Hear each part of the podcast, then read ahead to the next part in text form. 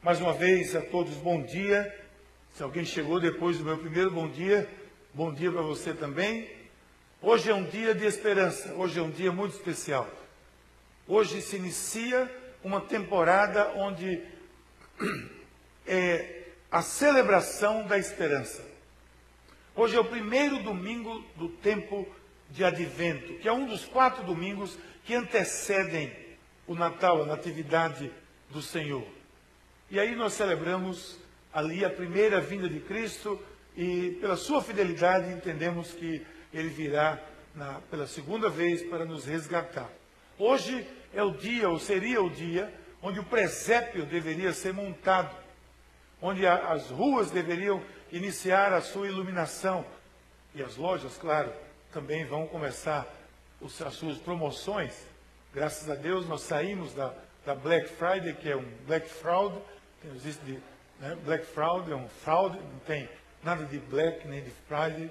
Na realidade é uma sexta-feira da mesma maneira, só que eles botam um cartaz muito bonito dizendo que está mais barato, na maioria das vezes não está. Então saiu disso, isso não interessa para a gente. O que interessa para nós é que hoje nós iniciamos uma nova, um novo tempo. A expectativa, esse é um tempo de expectativa, porque é o tempo do advento. E eu, quando falo em presépio, eu, eu me, me, reporto ao tempo em que, nessa época, eh, eh, nós ficávamos, ficávamos como crianças, ficávamos ansiosos para abrir a caixa que minha mãe tinha lá, com aquele pó, pó de madeira ali, e tinha as pecinhas do presépio e da árvore de Natal. E eu ainda que modestamente mantenho um presépio em casa, e eu acho que é muito lúdico um presépio, especialmente se você tem crianças em casa, porque no presépio, eu me lembro muito bem minha mãe ensinando para a gente, montando e comentando cada personagem daquilo. Você faz isso, você está pelo menos tentando mostrar o verdadeiro sentido da celebração do Natal. Então hoje, se você não, não fez ainda, quem sabe você abre, procura lá no armário aquelas pecinhas, senão você vai ali na loja, compra um, umas pecinhas, monta um, presépio e começa a ensinar o seu filho, seus filhos, a você mesmo, que nós estamos iniciando esse período de reflexão. Eu não sei se você já refletiu o suficiente sobre isso, a vinda de Cristo e o que ela trouxe para todos nós, as consequências para a humanidade. Provavelmente você já refletiu sobre isso, mas se nós entrarmos nos detalhes, nós vamos ver as consequências imediatas e aquelas que influenciaram ou influenciam as nossas vidas, ou mesmo que mudaram totalmente o nosso conceito, a nossa maneira de viver. E assim foi na minha vida, e eu vejo na vida de muitas pessoas, o advento de Cristo na minha vida foi o impacto, é o impacto, eh, eu diria até radical. Porque quando Cristo vem, as coisas não ficam como estão. Não ficam como eram. O passado passa a ser, aquilo passa a ser parte do passado. As coisas, é, onde Jesus passa, as coisas se transformam. E onde ele reina, somente ele reina. Jesus é exclusivo. E essa exclusividade incomoda muita gente, especialmente num tempo de politicamente correto. Mas Jesus é exclusivo. Ele não divide, diz a Bíblia, ele não divide a sua glória com absolutamente ninguém. Mas o tema do advento aponta para a esperança. Afinal de contas, nós temos a esperança que Cristo haverá de vir outra vez. Agora, talvez isso lhe leve a uma pergunta e eu vou mostrar a você como eu respondo essa pergunta. De onde vem essa esperança? De onde vem a minha esperança? Pois bem, se você tem um, um gás desse aí, que é o guia de acompanhamento de sermão, você pode acompanhar, você pode anotar, registrar para guardar para mais tarde. Porque eu vou responder de onde vem a minha esperança e quero que você possa responder com clareza de onde vem a sua esperança. O apóstolo Pedro, lá atrás, lá na frente, disse que nós, nós temos que ter, Pedro, 1 Pedro 2,15 diz, é, esteja pronto para responder com mansidão sobre a razão da esperança que há em vós. Esteja pronto para responder. Então eu quero responder de onde vem a minha esperança. A minha esperança, em primeiro lugar, você pode anotar aí, a minha esperança vem da promessa. Vem da promessa. Veja esse texto que nós lemos. Contudo, diz o texto da profecia de Isaías, não haverá mais escuridão para os que estavam aflitos. No passado, ele humilhou a terra de Zebulon e de Naphtali, mas no futuro honrará a Galiléia dos gentios, caminho do mar, junto ao Jordão.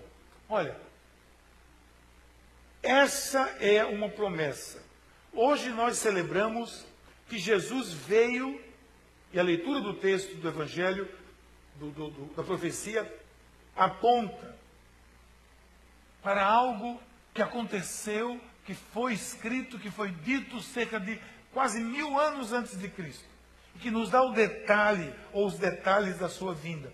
E eu quero com você hoje aqui analisar essa promessa, para você ver, para nós vermos que essa promessa não é algo solta, algo solto no ar, não é algo é, é empírico, não é algo que se duvide. Eu quero analisar e mostrar a você, e quem sabe até ter uma aula de geografia aqui, para mostrar a importância da promessa e por que essa promessa é verdadeira. É, o povo, diz o texto, o povo que estava nessa região andava em crise, o estilo e o curso de suas vidas estava se perdendo nessa época da profecia de Isaías. A sua existência estava em trevas, a ignorância, a miséria, o pecado. Talvez porque havia ali muita guerra e a, a Síria, a Síria naquela época chamada, ameaçava sempre invadir e, e gerar trevas naquilo ali tudo, como do passado já havia acontecido. Agora venha comigo e dê uma olhada nesse mapa. Eu coloquei um mapa aqui para que você possa ver comigo como promessa é promessa e Kairos, que é o tempo de Deus, é o tempo de Deus. Você vai ver nesse mapa algumas coisas. Eu vou, eu coloquei ali para ajudar você nessa aula de geografia. Esse é o mapa da, da, da Palestina, da Israel, Palestina da época, com as tribos de Israel ali. E ali você vê naquela, naquele quadro azul, naquela bolha azul ali, a, o lugar onde é a Galiléia, Nazaré, Cafarnaum, as cidades da, da Galiléia são ali. Essa trilha que você vê saindo do começo aqui e dando uma curva e subindo ali, é exatamente o que é chamado de caminho do mar. O caminho do mar era uma trilha que vinha desde o Egito, passava por toda a Palestina, exatamente ali ela tendia à direita um pouco, passava entre as tribos de Zebulon e Naphtali, naquela região, subia para a Síria e até a Babilônia. Esse era um caminho muito usado, era o caminho do, do, comércio, era o caminho dos comerciantes, era o caminho que as pessoas faziam, era algo onde havia muito movimento, ou seja, esse era o lugar ideal. Se você quisesse anunciar, botar um outdoor, fazer uma propaganda do seu negócio, coloque ali nessa estrada. Não era uma estrada, era um caminho. Se você quer divulgar alguma coisa, coloque aí que vai vender. Porque todo mundo passa por ali. As pessoas mais importantes que circulam, que levam notícias para o norte, que trazem para o sul, ali desde a Babilônia até o Egito, passariam por ali. Ora, se você tivesse uma empresa, ou tem uma empresa, se você quisesse um outdoor para divulgar a sua empresa, onde você colocaria? Numa rua bem movimentada. Seria aqui na Bernardo, seria na Avenida Boa Viagem, seria na Gaminão Magalhães, seria onde ela pudesse ser visto por todos. E assim é. Pois ali, no caminho do mar, é onde exatamente a profecia diz. A profecia diz, a terra, entre a terra de Zebulon e Naphtali, onde está ali aquela setinha indicando, onde o caminho passa, ali é Nazaré, onde Jesus viveu. Ali está por exemplo, a, a, a, as cidades de Cafarnaum, o Mar da Galileia, Tiberíades, onde Jesus fez a sua base ministerial. Se você for ver no Evangelho, Jesus usou essa região aí todinha para a sua base, para divulgar o Evangelho. Isso não é à toa, gente, chama-se Kairos. Kairos é o tempo não cronológico, é o tempo exato, o tempo preciso, o tempo de fazer a coisa acontecer propósito de Deus. Não é à toa que Deus coloca essa, esse, essa base de Jesus, que Jesus se desloca, vive ali nas margens do Mar da Galileia, naquelas cidades, quem foi conosco naquela viagem, nós fizemos o, o, o percurso todo e vimos que ali era a base de Jesus. Por quê? Porque por ali tudo passava e ali tudo seria anunciado. Então, é por isso que quando alguém pergunta qual é a sua esperança na fé cristã, eu não hesito de maneira nenhuma em responder. De pronto, porque a fé cristã se baseia em promessas e a maioria delas, como essa, são tão específicas que não deixam margem de dúvida. Até o Evangelho, lá, até o, o, o texto de Atos, lá atrás diz: Nós anunciamos as boas novas, o que Deus prometeu aos nossos antepassados. Então, a minha esperança se baseia sim em promessas. Você vai dizer, mas quem pode se basear em promessas? Promessas podem ser descumpridas. Vamos ver, vamos continuar para ver se elas vão ser descumpridas. Deixando essa promessa, nós temos diante de nós promessas motivadoras. Que se essas forem concretizadas, ou foram concretizadas, eu posso dizer que não há nenhum motivo para não crer que as demais também serão. Ora, confiança se adquire com credibilidade. O que é credibilidade? É quando eu chego para Valdetário e, com ele traço um relacionamento, traço um negócio com ele. E ele cumpre na primeira vez, e ele cumpre na segunda, ele cumpre na terceira, e, e na quarta acho que vai cumprir também, né, Valdetário? Aí vai cumprir também. Aí na quinta, por que eu vou fazer novamente negócio com o Valdetário? Porque ele foi fiel nas quatro primeiras ocasiões. Por que ele não vai ser nessa? Credibilidade. O que é que dá credibilidade ao anúncio do Evangelho, a Jesus Cristo? É porque ele foi fiel em toda a história, em tudo que foi predito, em tudo que houve profecia, que houve anúncio. Ele cumpriu ipsiliter, ao pé da letra, foi cumprido. E por que ele não cumpriria outras promessas também? Quer ver alguma dessas promessas? Que a perseverança e fazer a vontade de Deus são fatores importantes para receber a promessa. O escritor de Hebreus diz assim: vocês precisam perseverar de modo que, quando tiverem feito a vontade de Deus, recebam o que ele prometeu. Ora, é princípio. Eu vivo no propósito de Deus para receber o que ele prometeu. Isso é um, isso é um princípio, isso é uma promessa. Deus prometeu um Salvador e ele veio. Deus prometeu paz e ela veio a nós em meio a tantos conflitos. Porque, gente, vocês aqui, tantos outros assim como eu, no dia em que vocês conheceram verdadeiramente a Cristo, a primeira palavra talvez que tenha saído dos seus lábios em meio ao turbilhão que muitas vezes acompanhou essa convenção, foi: Eu tenho a sensação de paz. Eu sinto paz no meu coração. Em meio, de novo, a tudo que muitas vezes vivemos. Deus prometeu estar presente e nunca nós estamos sós. Eis que estarei convosco até a consumação de todos os tempos.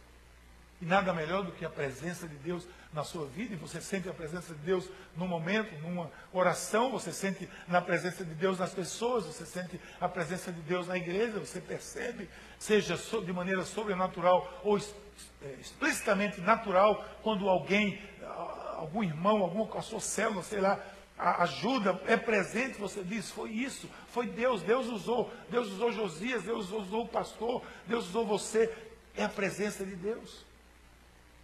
Na realidade, o que Paulo ensina aos Coríntios é que nós precisamos a fazer isso.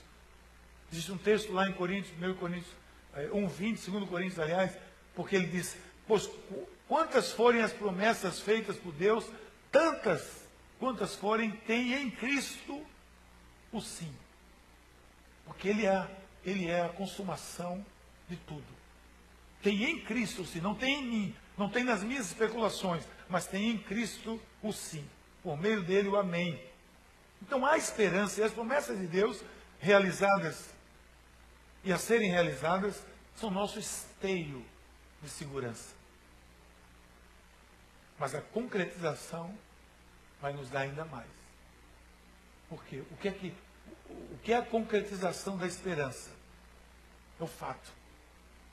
Se você perguntar para mim qual é a razão da sua esperança, é a promessa, mas a promessa não é suficiente, eu digo, mas a promessa é acompanhada do fato. É um fato que eu estou aqui hoje. É um fato que nós estamos aqui hoje. como é um fato que Jesus esteve aqui. Então a minha promessa vem de fatos também. A minha razão de crer na promessa vem, a minha esperança vem de fatos. Fatos concretos. Olha, gente, Jesus veio a esse mundo. Ponto. Isso não é um conto, não é um romance, não é uma história com ele. É um fato. Se existe algo que ninguém contesta, porque até não pode contestar, é o fato de que Jesus esteve nesse planeta, viveu na Palestina há cerca de dois mil anos atrás, deixou seguidores, fundou uma igreja e dividiu a história entre antes e depois dele. É fato. Você, quando estuda história, você escreve AC e DC. Isso não é grupo de rock, não. Isso é antes e depois de Cristo. É fato. A história está marcada, dividida por antes e depois de Cristo. Quantas provas há da existência de Jesus, fato. Elas não vêm apenas do Evangelho, mas de outros escritos, não cristãos e cristãos. Fontes diversas. Por exemplo, os historiadores romanos, Tácitos, diretamente falou de Jesus. Suetônio indiretamente falou de Jesus. Mas, acima de tudo, o historiador judeu Flávio Josefos escreve Jesus e seus seguidores em detalhes. E ele era contemporâneo de Jesus. É fato. Olha o que ele diz de Jesus a certa altura, Flávio Josefos. E foi, é, você pode comprar esse livro, Flávio Josefos, em qualquer livraria aí. Você pode adquirir. E foi nessa época, Jesus, um homem sábio, se for justo chamá-lo de homem, olha o que ele disse, o historiador, judeu. Pois ele foi autor de obras maravilhosas, um professor de homens que receberam a verdade com prazer. Ele chamou a segui-los muitos, judeus e gentios o seguiram. Ele era o Cristo, com O maiúsculo.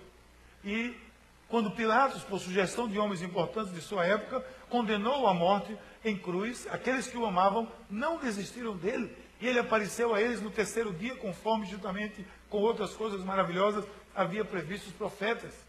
A tribo dos cristãos, assim chamada por causa dele, não foi extinta até os dias de hoje. Isso é Flávio José, historiador judeu, contemporâneo e viveu depois de Cristo, que escreve sobre Jesus. Parece até um texto bíblico, mas não é texto bíblico, é um texto histórico. Mas vai sempre existir alguém que vai duvidar, vai dizer, ah, mas a Bíblia, olha, esse negócio de Jesus é muito bacana, mas a Bíblia, você sabe, foi escrita por vários homens. É verdade, foi mesmo. Graças a Deus por isso. Que prova ainda mais a sua veracidade e importância. Porque é, é interessante que tantos homens escreveram em épocas tão distintas para dizer a mesma coisa. Porque há uma, uma, uma congruência, uma unidade de propósito na Bíblia impressionante com pessoas que escreveram em épocas totalmente diferentes. Eu quero mostrar para vocês esse quadro que quem tem é, é, miopia vai ter dificuldade, mas eu vou ajudar você. Isso é um quadro que vai mostrar para você o seguinte: como é que um texto é historicamente comprovado?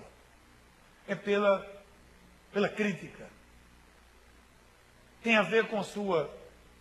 O, onde foi, está a cópia mais antiga e quantas cópias foram feitas? Cópias legítimas foram feitas e o tempo entre elas. Olha, Heródotos, que foi um historiador conhecido, ele data de quase 500 anos antes de Cristo. A cópia mais antiga dele é de 900 depois de Cristo. Há um intervalo de tempo de 1.300 anos, só tem oito cópias. Ninguém duvida da, da veracidade do historiador Heródoto. Ninguém. Vou passar mais na frente. Júlio César, As Guerras Gálicas. Escrita 58 a 50 antes de Cristo. A cópia mais antiga tem 900 anos depois de Cristo, foi escrita, foi, foi descoberta. Um intervalo de tempo de 950 anos entre ele e a cópia mais antiga. Só tem 10 cópias, 9 a 10 cópias. Ninguém duvida. Você estuda as guerras gálicas na história. Você estuda na escola, estuda na faculdade, quem faz história, estuda tudo isso. Tito Lívio. Ninguém duvida de Tito Lívio. Foi escrito antes de Cristo, mesma coisa. 900 depois de Cristo, a primeira Copa mais antiga. Intervalo de tempo ali, ó. 900 anos foi que surgiu. Só tem 20 cópias legitimadas. Vamos dizer assim, é, reconhecida a firma, né? Agora, olha para o Novo Testamento. O Novo Testamento acontece em torno de 40 a 100 depois de Cristo. A cópia mais antiga tem, foi 130 depois de Cristo. O Evangelho de Marcos, original. Teve 30 anos, não é 300. No intervalo de tempo. Olha quantas cópias autenticadas existem. 5 mil cópias no grego, 10 mil no latim, 9.300 cópias em vários diversos idiomas, não de hoje, da época. E veja a diferença do Novo Testamento para os demais escritos históricos. Você estudou sobre Guerra Gálica, você estudou sobre Júlio César, sobre Tito Livre. E não tem nenhum historiador que duvide dele, apesar de só ter nove cópias autenticadas até hoje. O Novo Testamento tem cinco mil cópias autenticadas. Agora perceba que a nossa fé, a nossa esperança está baseada em fatos. O historiador Tácito, os anais de Tácitos, dependem inteiramente de dois manuscritos, um do século IX e um do século XI. Dois manuscritos. E ninguém duvida de Tácitos. E aí vai. Outros e outros históricos. A Bíblia é um fato inexorável, induvidável.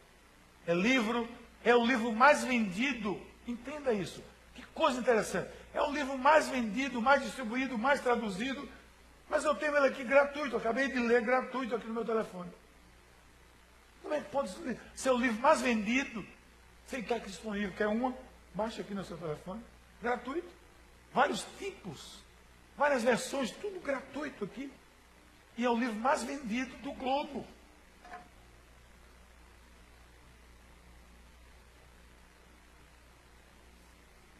Então, pense comigo. A minha esperança é baseada em fatos. Porque, dito isso, o texto de hoje diz que outros fatos ocorreram. A luz brilhou. O povo que caminhava em trevas, diz o texto, viu uma grande.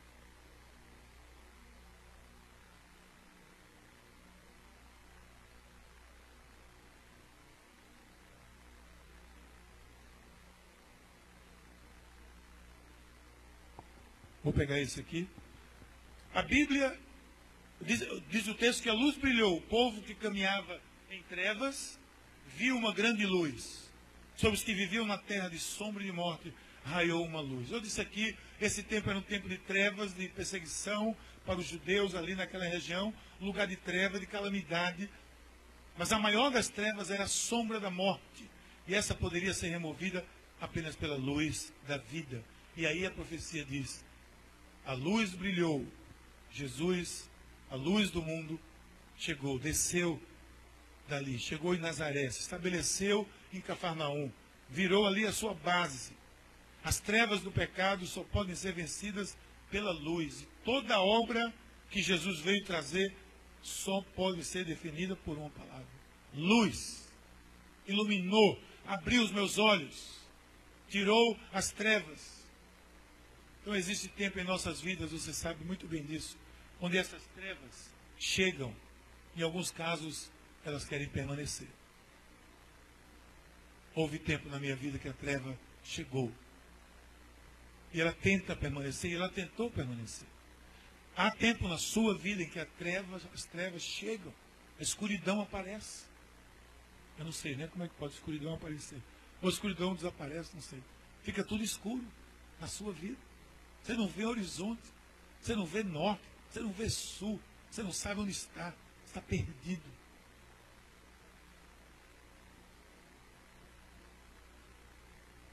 Mas a, a luz que Deus enviou em Jesus, essa luz dissipa qualquer treva.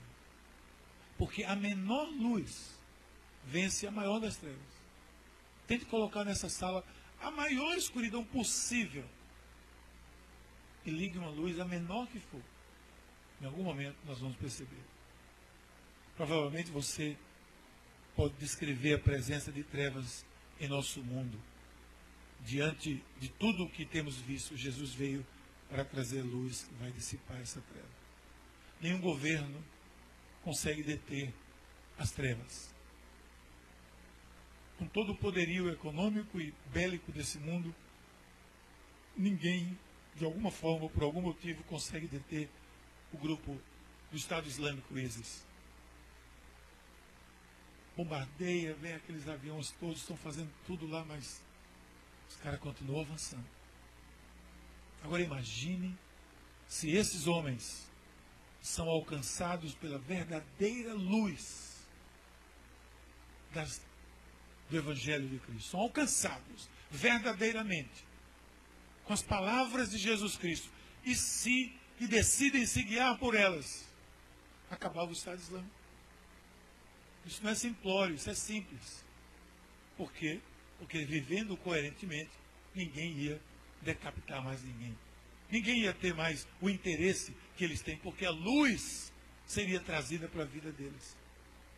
Nós vivemos o nosso país sendo drenado aqui, os recursos do nosso país, país sendo drenados pela corrupção. Eu já estou com medo de abrir o jornal a cada dia.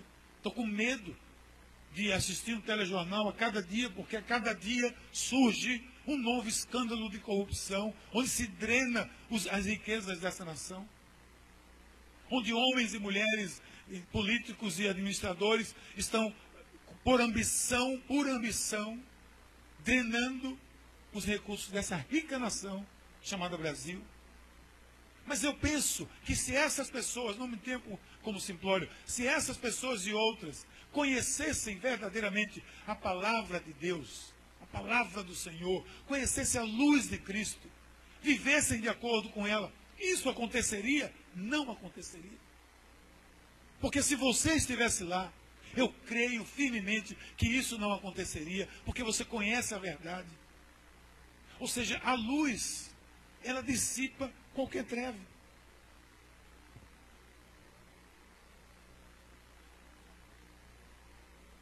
Como é que Zaqueu? Quem era Zaqueu? Era um desses de hoje aí, do, dos petrolão da vida. Quem era Zaqueu? Quem era Mateus? Um cobrador de impostos, saqueador do povo.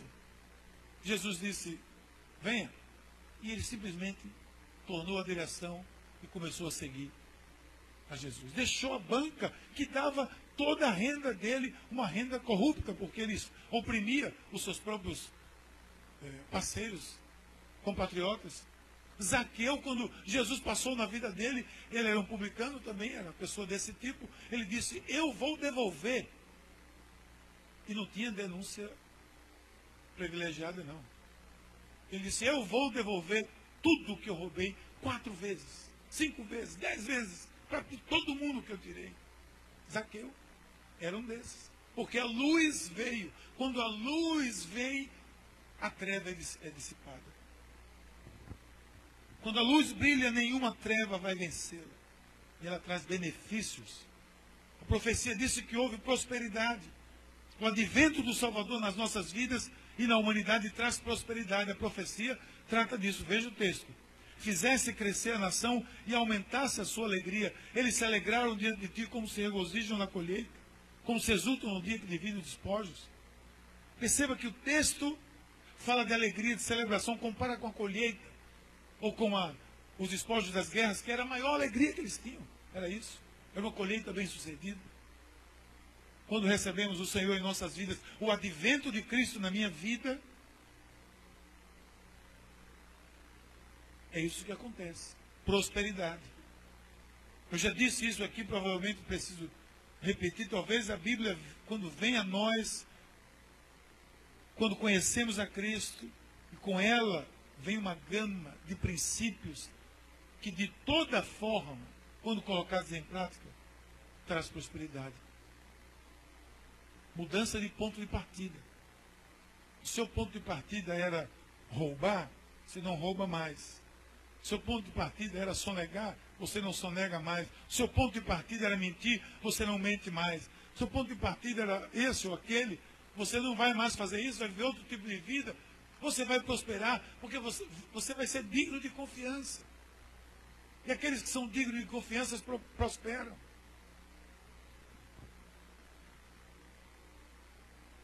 E aí, eu vejo um outro fato aqui. A mão de Deus foi perceptível. Pois tu destruíste o jugo que os oprimia, a canga. Sabe o que é jugo, né? Coloca os animais juntos, tem aquela parte de madeira, aquilo é o jugo, é a canga. Que oprimia. Israel era oprimido nessa época. Israel era oprimido. Era um animal preso a um jugo. Com a vinda de Jesus, o advento de Jesus, a esperança da vitória estava de volta. E aí ele compara no texto com a derrota dos midianitas.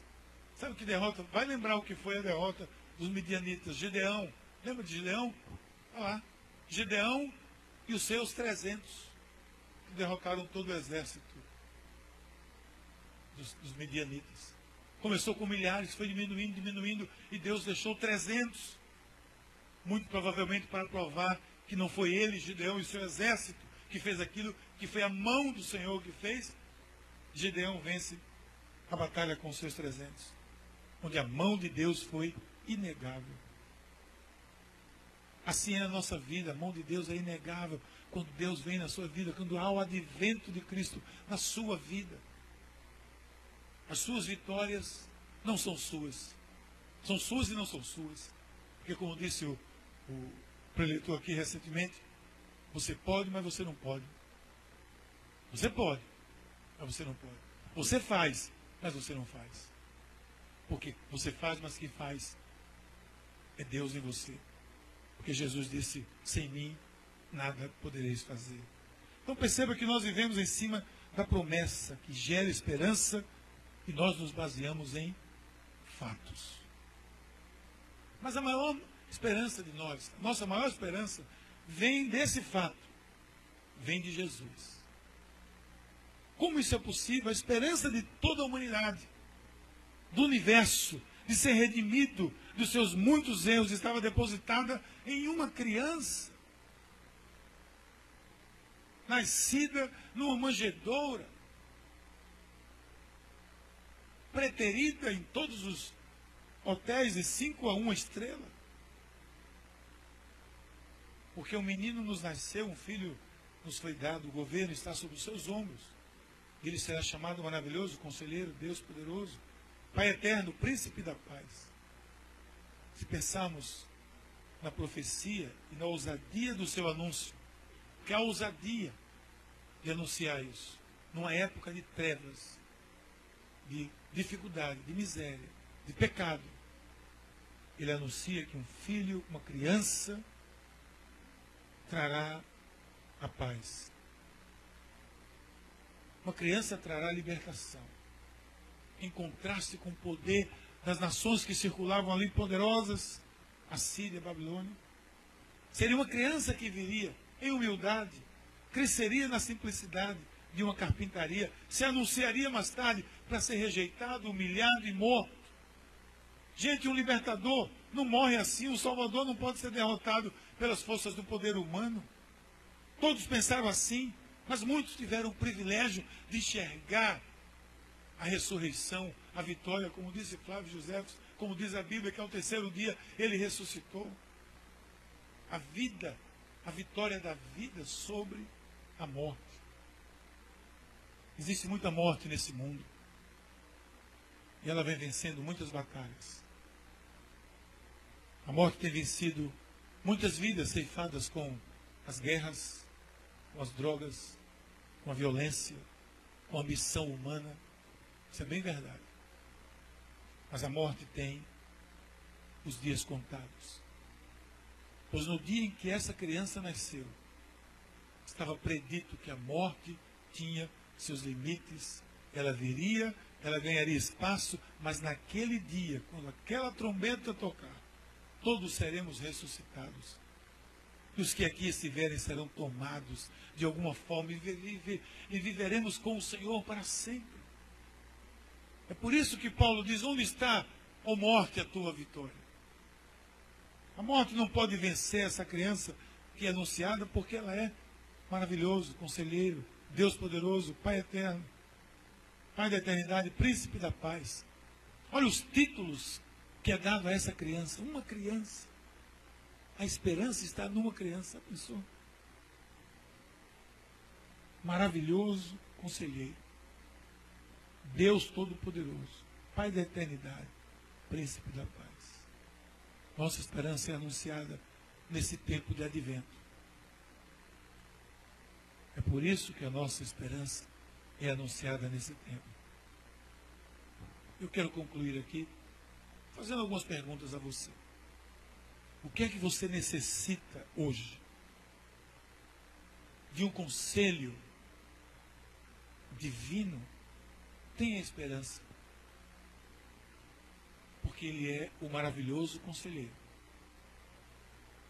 O que é que você precisa hoje? De algo que aos seus olhos é impossível? Eu acredito que existem pessoas assim. Tenha esperança.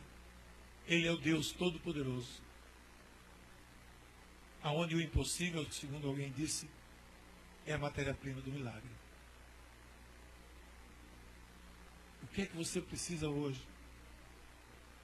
De um pai que lhe acolha, que lhe ame, que cuide de você. Talvez você tenha essa imagem distorcida de uma paternidade. Pois bem, nele você tem o Pai da eternidade. O Pai para sempre, o Pai que estará sempre conosco. Tem esperança. Mas concluindo tudo, o que é que você precisa hoje de paz? Seu coração está turbulento, seu coração está inquieto. Meu coração às vezes está inquieto. Mas eu tenho esperança. Porque o príncipe da paz é Ele. E é isso que nós celebramos aqui. Nós estamos anunciando a chegada do príncipe da paz. Anunciado nesse tempo de advento. E por isso nós temos essas razões para termos esperança, para a nossa esperança não sucumbir. Porque ela, a nossa esperança, está em Cristo. Concretização de tudo. Então, a partir de hoje, viva esse tempo. Tente viver esse tempo como um tempo de esperança. A expectativa é que aqui, na noite de Natal, no dia 24, nós estaremos juntos celebrando nada mais do que a vinda do Salvador, que nos trouxe esperança. Esperança que se baseia em tudo isso que nós anunciamos. Esperança que se baseia em Jesus, que se baseia em fatos, que se baseia nas promessas que Ele mesmo deixou para nós. Que Deus assim nos abençoe. Vamos orar? Pai querido, muito obrigado pela tua mão sobre as nossas vidas, pela tua graça sobre nós. Obrigado porque tu, Senhor, és a nossa esperança. Tu traz esperança para as nossas vidas. Que essa esperança, Senhor, baseada nas tuas promessas, fundamentada nos teus nos fatos que nós vivemos e conhecemos, e, acima de tudo, alicerçada em Ti mesmo, a Tua presença em nossas vidas. Seja sempre, seja presente, seja cheia, em nome de Jesus. Amém.